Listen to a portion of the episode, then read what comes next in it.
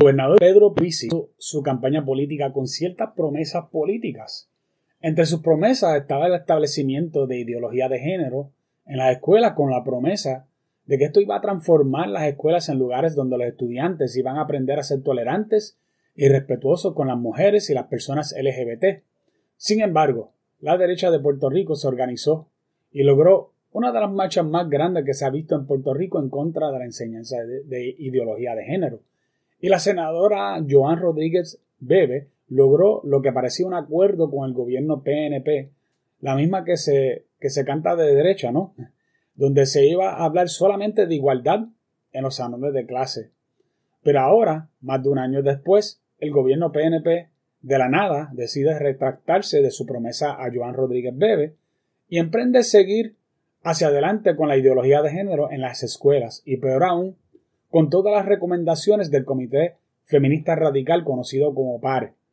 ¿Por qué está sucediendo esto? ¿Quién es culpable de que esto esté sucediendo? ¿Y qué es necesario que ocurra para poder terminar con este asunto de una vez y por todas? Pues quédese conmigo y le explico los detalles en breve.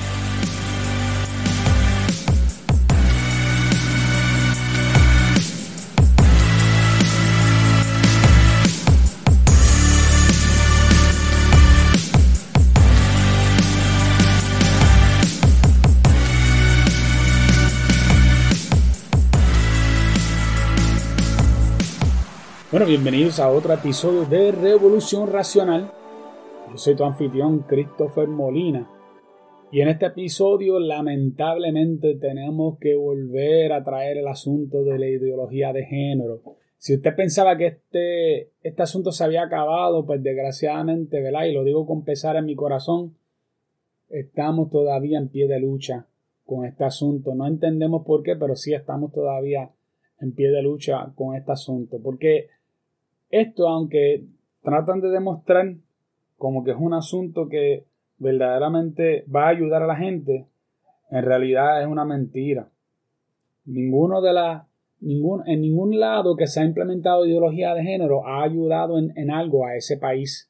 Inclusive ya en algunas partes, por ejemplo, de Argentina, lo están empezando a, disolver, a, salir de a salir de, de todo lo que tenga que ver con ideología de género porque ven que no funciona que no ayuda a nadie, pero esto es la insistencia de eh, la izquierda de dominar ciertos aspectos de las instituciones.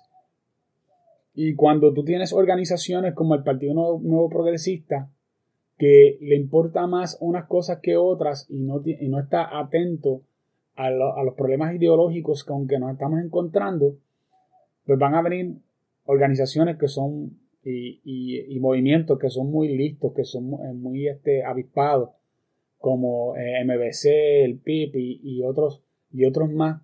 En este caso, por ejemplo, el Comité PARE, que son organizaciones de, radical de izquierda, y ellos vienen ya montados con lo que ellos piensan o lo que ellos intentan será un, un posible una posible ayuda supuestamente para, para el país, algo que va a ayudar a que baje la violencia en Puerto Rico y que, los niños y las niñas se respeten.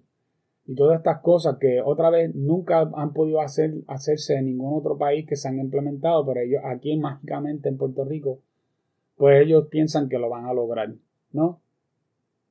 Y otra, otra vez, pues nosotros sabemos que eso no va a funcionar y que no queremos que funcione tampoco porque entendemos que lo que trae es, son un montón de ideas y valores nefastas que no, que van a hacer más daño que bien. Y eso es la parte más importante de todo lo que nosotros quizás vamos a decir en este episodio, ¿no?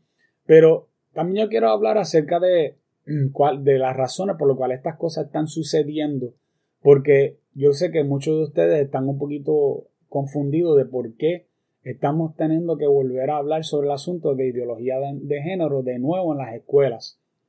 Pues mira, la razón número uno es que todo esto es una táctica política. Las manifestaciones en contra de la ideología de género ayudaron a crear una merma en los planes de implementar la ideología de género inicialmente. Y fue precisamente esto lo que hizo que hicieran el trato con Joan Rodríguez Bebe. Pero desde entonces ha habido cambios eh, a la posibilidad, aunque sea remota, de un plebiscito con apoyo federal, eh. Y esto es una de las cosas que yo sé que muchas, muchas personas están pendientes a esto porque es una noticia importante de que eh, hay un cierto grupo de representantes de Estados Unidos que se unieron para tratar de hacer un tipo de plebiscito federal que sería avalado, avalado por el federal. Lo que pasa es que eso tiene muy poca posibilidad de avanzar a nivel del Senado de Estados Unidos y si no si eh, aunque pasara en el plano eh, del, de la parte de, de, los representantes a la Cámara en Estados Unidos nunca va a pasar el Senado hay muchas razones, pero no quisiera entrar, ¿verdad? Este, directamente a eso, porque eso es totalmente otro tipo de, discusión o, otro tema.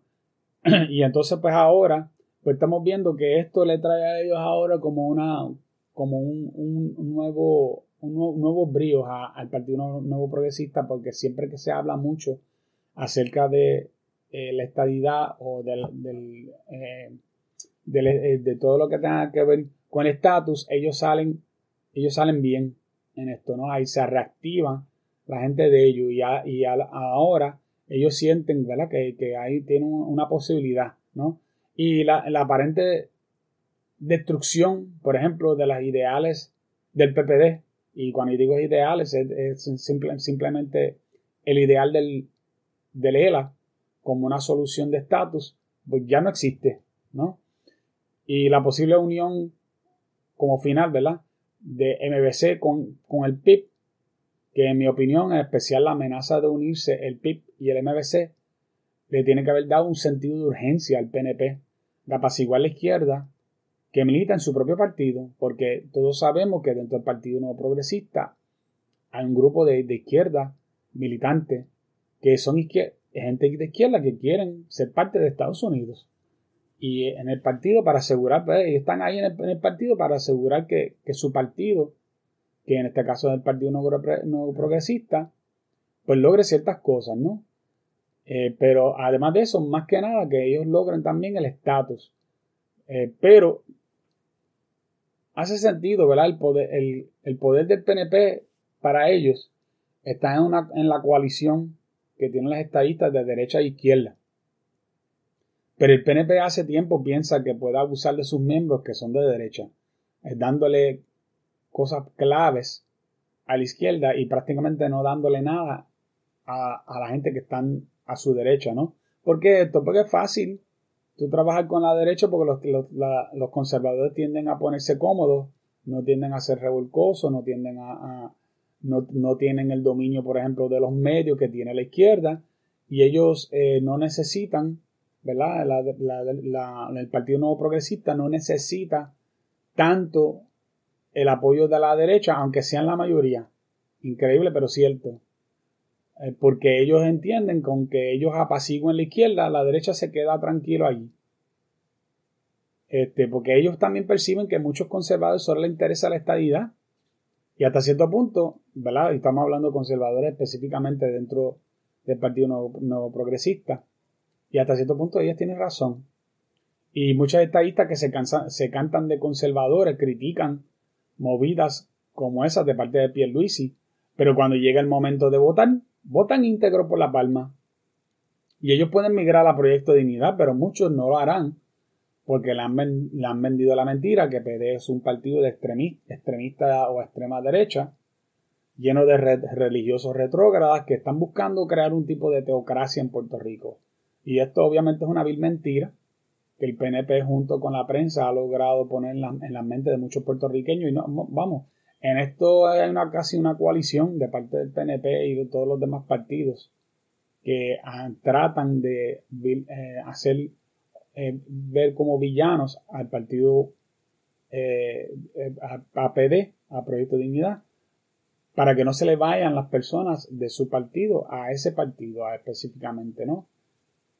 y eh, especialmente el partido MBC y el PIB son locos buscando constantemente adjetivos a quien, con quien, ¿verdad? A quien ellos pueden decirle a la gente, esa gente son homofóbicos, esa gente son aquello, esta gente son lo otro, son, son retrógradas, son, y ellos constantemente con sus insultos le logran darle miedo a los conservadores que están en el PNP y en el PPD para que no se vayan específicamente para el, proyecto de dignidad, como queriendo decir, mientras tú te mantengas en el PNP y el PPD, yo te voy a tirar, pero le voy a tirar a tu partido por ser unos ineptos, pero no, le voy a, no te voy a tirar a ti personalmente. Pero si, si tú te vas para PD, yo voy a hacerte a, verte a, ti como que tú eres malo. Y eso es muy diferente. No es lo mismo que tu partido sea malo que seas tú malo, ¿no? Y eso es exactamente lo que han logrado poner en las mentes de mucha gente. Y estamos esperando que esto, pues, que esto no, no, siga ocurriendo y que la gente tiene que perder el miedo a que la gente le estén gritando improperio y le estén diciendo cosas que no son ciertos. Si no es cierto, usted no le tiene que tener miedo a lo que la gente piense de usted. Usted preocúpase cuando, cuando es verdad. Ahí sí usted preocúpese. Pero mientras sea cierto, este, no sea cierto, usted dale para adelante y sea valiente y despreocúpase de lo que digan sus adversarios políticos, ¿no? La razón número dos es que esto no afecta a Pierluisi políticamente, ya que él cree en la ideología de género, porque Pierluisi es de izquierda. Y además el PNP piensa que no tiene que, por qué preocuparse por las consecuencias de, empujar ideología de género. Y usted preguntará, ¿pero por qué? Porque ellos piensan que no necesitan preocuparse por las consecuencias de empujar la, ideología de género. Bueno, pero primero tenemos que acordarnos que Pierluisi ganó usando la ideología de, género como parte de sus promesas de campaña. Su política a favor de la ideología lo, lo escudaron de las críticas de MBC, las críticas del PIB, las críticas de activistas feministas y LGBT, pero sobre todo de las críticas de la prensa. Y yo no sé si ustedes se acuerdan de alguna, algunos de los debates que hubo antes de, la, de las elecciones eh, en, el 2020 y en, esas, en esos debates hubo una hostilidad increíble de parte de la prensa y de, parte de las personas que estaban llevando a cabo lo que era eh, el debate. Específicamente las mujeres, porque yo creo que en todas, o si no casi todas, fueron mujeres las que, las que lograron ser como que dicen moderadoras, que de moderada no tenían nada este, en estos tipos de debates. Y de momento tú podías ver cómo le tiraban a César y cómo le, la, el tipo de agresividad que, le demostraban hacia César Vázquez por sus posturas en contra de la ideología de, género y cómo lo trataban de tildar de, de, machista, a pesar de que él nunca ha dicho nada machista que, pueden, que pueden adjudicarle. Y esto es precisamente lo que, no, lo que el, Partido Nuevo, Progresista no quería para Pierluisi ellos, este, si Pierluisi no hubiese apoyado, por ejemplo, la ideología de género, la prensa lo hubiese destrozado. Porque entonces hubiesen tomado todo, todo lo que pasó con Ricky Rosselló, lo malo que fue la administración de Wanda, y, y después de eso le iban a decir, este es peor, este ni, tan siquiera apoyó la ideología de género, porque ellos hicieron para, para escudarse. Pues obviamente estuvieron de acuerdo con la ideología de género desde, el primer día. Y nosotros sabemos que esto es un factor. ¿Por qué nosotros sabemos que esto es un factor? Pues mira, da la casualidad que hace poco, en una entrevista que le hicieron al, en, aquel entonces candidato por la gobernación del Partido este, Popular, eh, Charlie Delgado, dijo que él no está de acuerdo con la, la, ideología de género y que la única razón por la cual se demostró eh, en, en, los debates que estaba y que en favor era porque las personas que la aconsejaron dentro del partido le decían que tenía que hacerlo para evitar que, que la prensa se lo comiera vivo. Mira qué cosa. Mira qué cosa, ¿no? Así que eso ahí claramente lo demuestra, ¿no? ¿Y por qué, por qué, por qué César Vázquez entonces podría estar en contra de la ideología de género? y que eso lo ayudara. Y Pierluisi no. Bueno, eh, sencillo, porque el PNP está tratando de proyectarse como un partido de centro que puede alar votos de, izquierda y también de derecha. Y esto también se confirmó cuando hace poco, si no me equivoco, fue Carmelo Ríos que dijo que ellos querían de nuevo llamar, llamar hacia su partido a personas que eran de derecha del proyecto de dignidad, por ejemplo, y también de la izquierda. lo, dijo, lo dijo así mismo en tantas palabras, ¿no? Ellos quieren ser todo para todos. Eh, desgraciadamente eso no funciona y eso siempre termina. Los que han escuchado este podcast anteriormente saben que ya yo le he dicho en, en varios eh, podcasts que eso no funciona porque siempre las cosas tienden a irse hacia la izquierda. Eso es, la teoría y es el principio de la entropía cultural. La entropía cultural dice que todo lo que no, y eso es parte también de las leyes de, de Robert Conquest, y la primera ley de Robert Conquest, dice que todo gobierno y toda institución que no es decididamente de derecha siempre terminará, siempre terminará siendo de izquierda. ¿Y por qué es eso? Pues porque la entropía siempre va hacia el caos. Y la izquierda es el caos. La derecha es orden. Es orden. Y esa estructura. Y es mucho más fácil tú estar en contra de orden y estructura. Es mucho más fácil tú querer que todo sea, que todo sea al garete y que tú puedas hacer lo que te dé la gana. Por eso, y eso siempre es más hacia el caos. Por eso que es más, es más hacia la, la anarquía. El orden es más de la derecha. Y por eso es que cuando la derecha no es una derecha fuerte y no logra las cosas, las cosas siempre van a tirarse más hacia la izquierda. Y eso es precisamente lo que pasa aquí. Cuando tú tienes un partido que es supuestamente de centro, vas a notar que poco a poco la gran mayoría de las cosas siempre van a irse hacia la izquierda. Porque la izquierda logra con menos, con menos dificultad eh, lograr sus cosas. Por ejemplo, pues, no es lo mismo construir algo que destruirlo. Si tú vas a, construir una casa, eso conlleva planificación, lleva materiales, lleva sacrificio, lleva, lleva trabajo. Destruir algo, pues a veces pues, tiene muchas formas, pero la forma más fácil es no hacer, no darle mantenimiento y que pasen años y cuando ven a ver ya está destruido. No tuviste ni que hacer mucho. Si lo quieres destruir por completo, pues con una máquina lo destruyes quizás en un, solo día. O quizás con, hasta con explosivos, ¿no? Y entonces, pues esto es lo que estamos hablando. El Proyecto Dignidad, de lo que yo sé, no tiene esa visión. La visión de Proyecto Dignidad es totalmente desde una perspectiva de derecha conservador. Si PD apoya las posturas, a posturas progresivas como esta, va a perder su base. Pero el PNP eh, en el, caso de ellos, las posturas de la base tienen menos que ver con ideología o convicciones sobre sus valores. Su base es de estadistas que piensan que lo, más importante es la estadidad. Y eso es más importante que cualquier otro tema. Y eh, todos los demás temas son menos importantes. Tanto es así que una, una, cosa que es bastante común de escuchar de estadistas es que ellos digan, ah, no, lo importante es la estadidad y después todo lo demás se arregla. Eh, y una vez que nos convertamos en en un estado, pues ya todo lo demás se arregla. Y eso es un tipo también de visión utópico, ¿no? Donde tú piensas que con, la estadía todo se arregla, a pesar de que tú tienes la, la habilidad de tú trabajar con un gobierno ahora y hacer muchas cosas desde, desde este momento.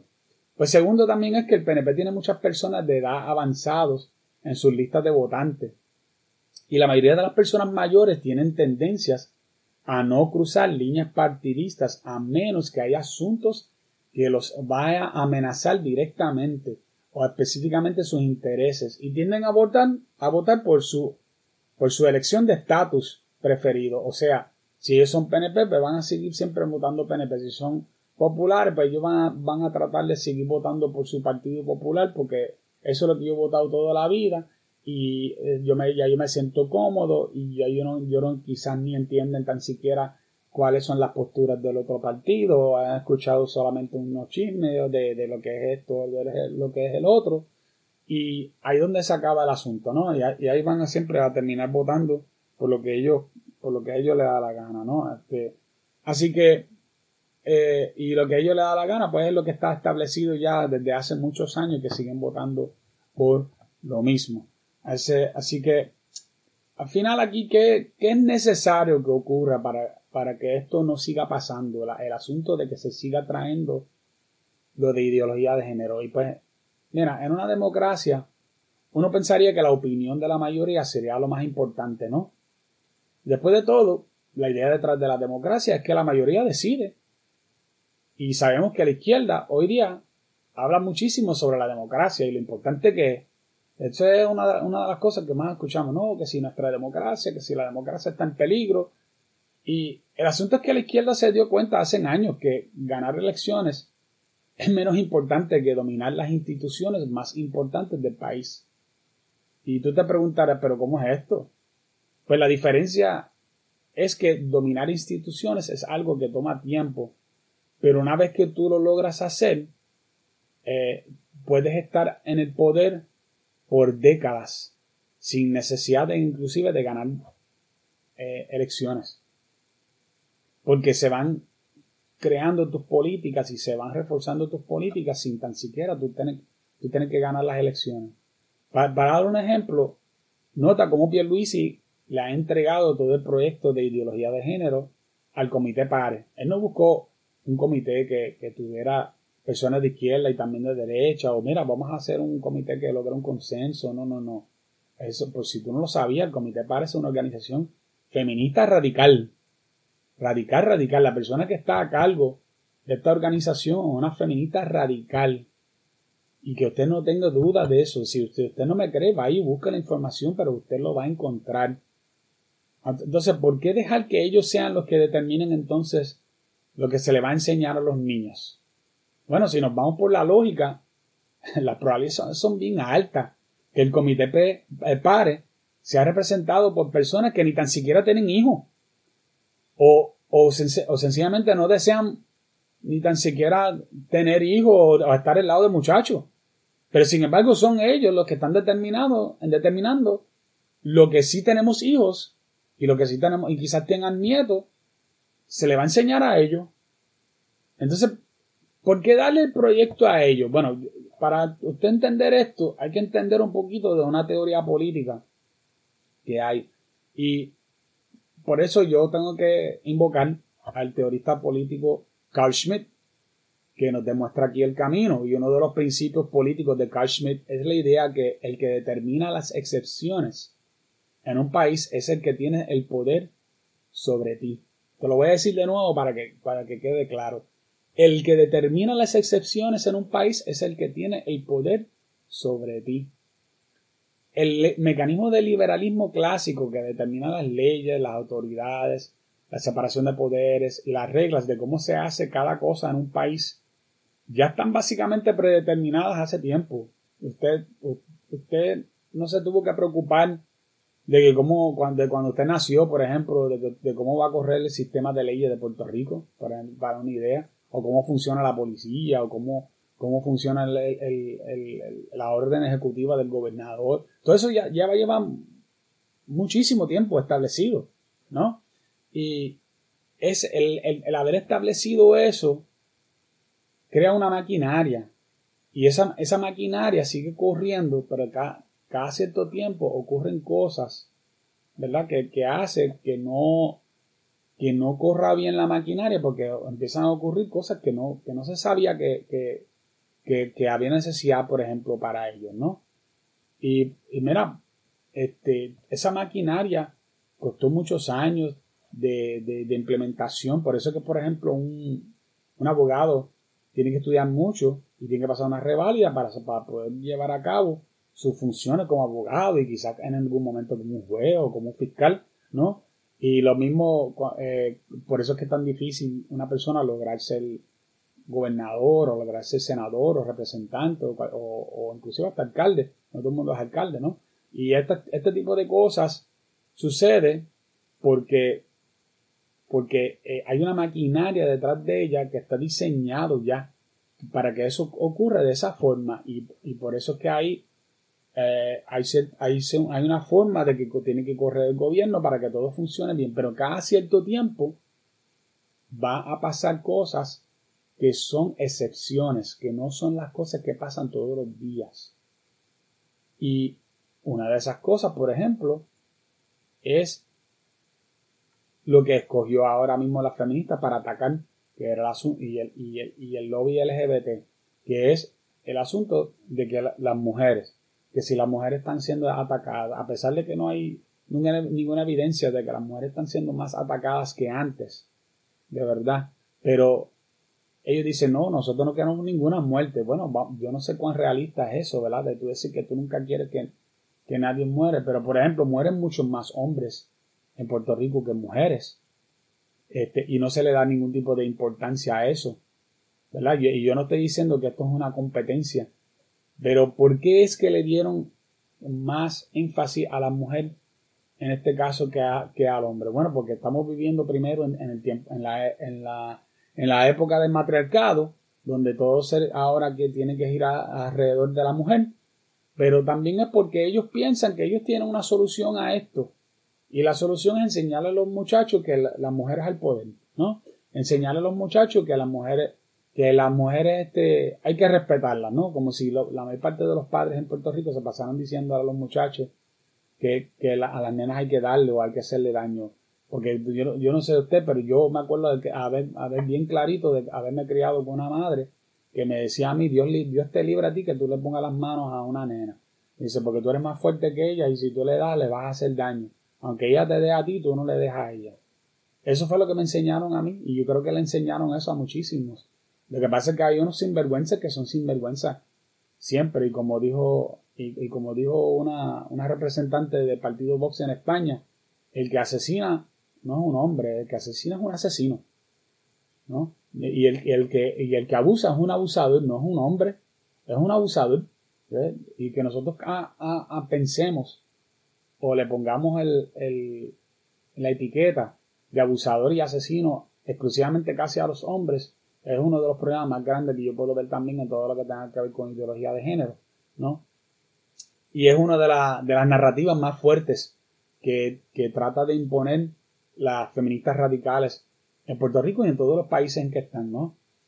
Y notarás como, como, como todo que tiene importancia en el país este, necesita, eh, necesita algún tipo de nivel de gobierno y necesita ser, ser, puesto en las manos de la izquierda. ¿Ves? Así como ellos, ellos tratan de poner todo en las manos de la izquierda. Y ahora acuérdate del principio de Carl Schmitt, que el que logra imponer las excepciones en el país, ese es el que reina sobre ti. En Puerto Rico, la izquierda lleva mucho tiempo reinando sobre las instituciones, especialmente las instituciones más importantes del país, porque precisamente lo hemos puesto allí cada vez que, que ocurre una excepción.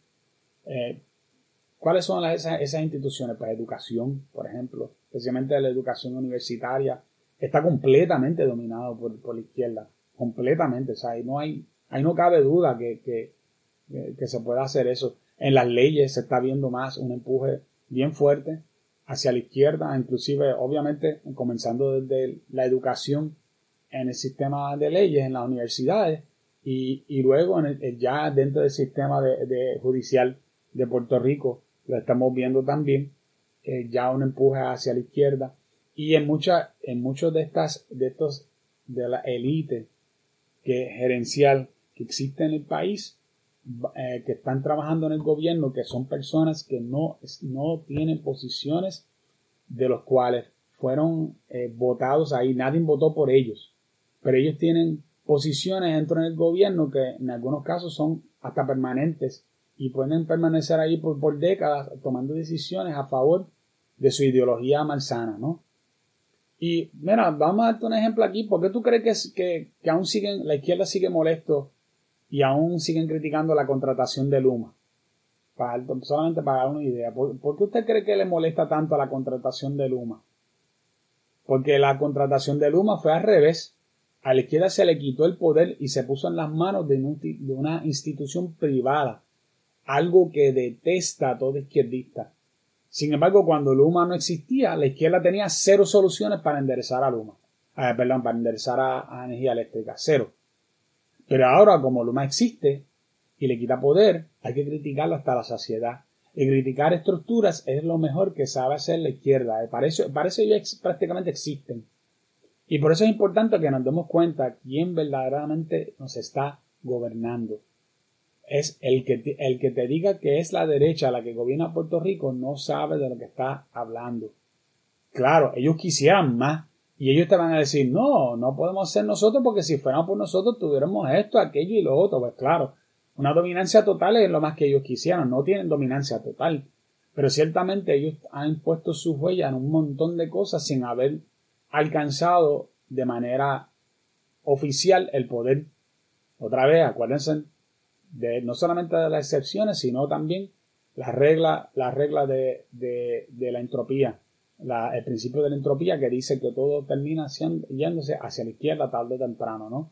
que, eh, eh, por lo tanto, vea esto, mira, yo, sé, yo le voy a poner otro ejemplo aquí para que ustedes lo entiendan, pero este principio de las excepciones es tan fuerte que trasciende la política local, no estamos hablando de, de esto no solo funciona en Puerto Rico, solamente para que vean, Donald Trump no pudo implementar mucho de su agenda porque dentro del gobierno federal existe una cantidad de burócratas en posiciones de poder permanentes que podían hacerle la vida de cuadritos a Trump y lo hicieron.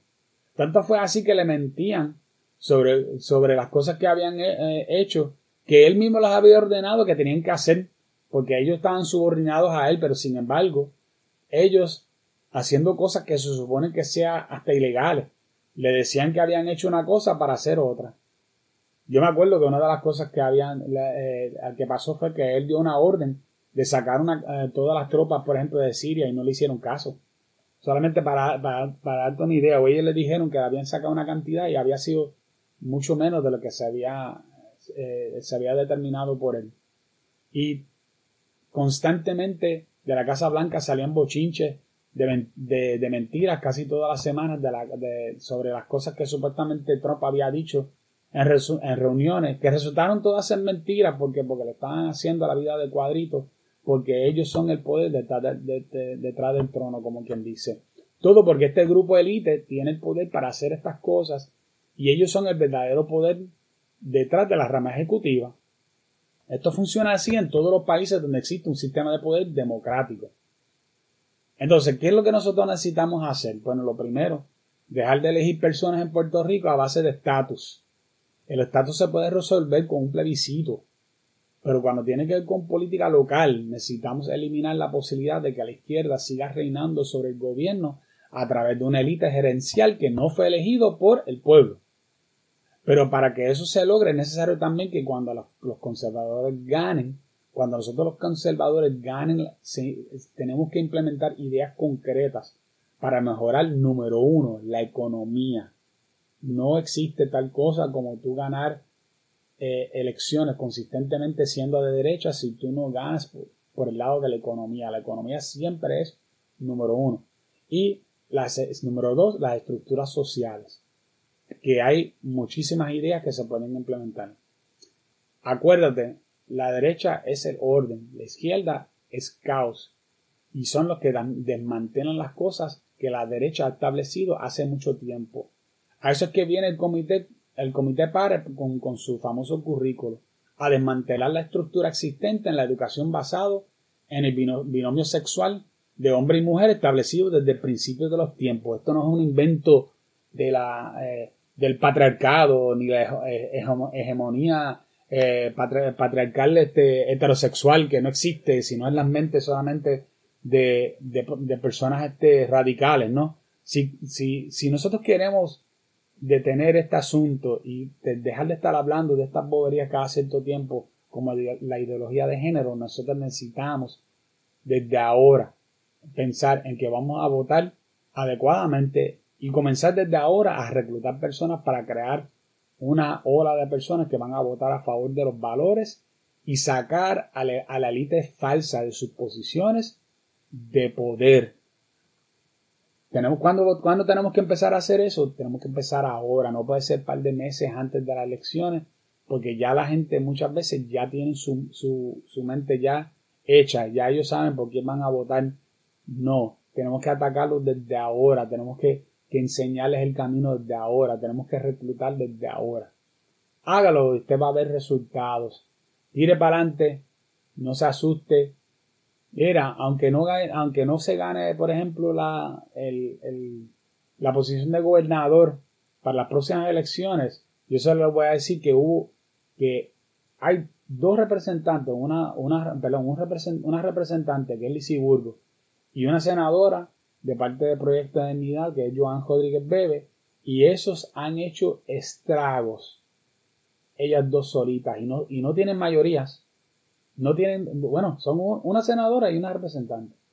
Y han logrado hacer tanto y han logrado opacar por completo a personas que, que, se hacían pasar como que eran personas que, que estaban haciendo bien para Puerto Rico, como, como Valgavidot, que, que, se, que se disfrazó de, de, una persona que, venía a hacer bien para Puerto Rico y, todas sus ideas son igual de izquierdistas y son idénticas a las que a veces puesto el PIB y MBC, idénticas.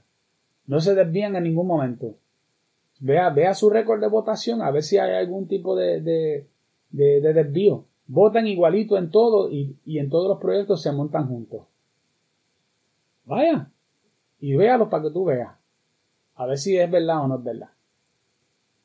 Dime tú si esa es la persona que tú quieres que te represente a ti o si tú quieres una persona que lucha por tus ideales. Si esa es la persona, te invito a que empiece a trabajar desde hoy. Y esto es todo lo que yo tengo esta semana. Pero no se preocupe porque nos vamos a ver la próxima semana en otro episodio de Revolución Racional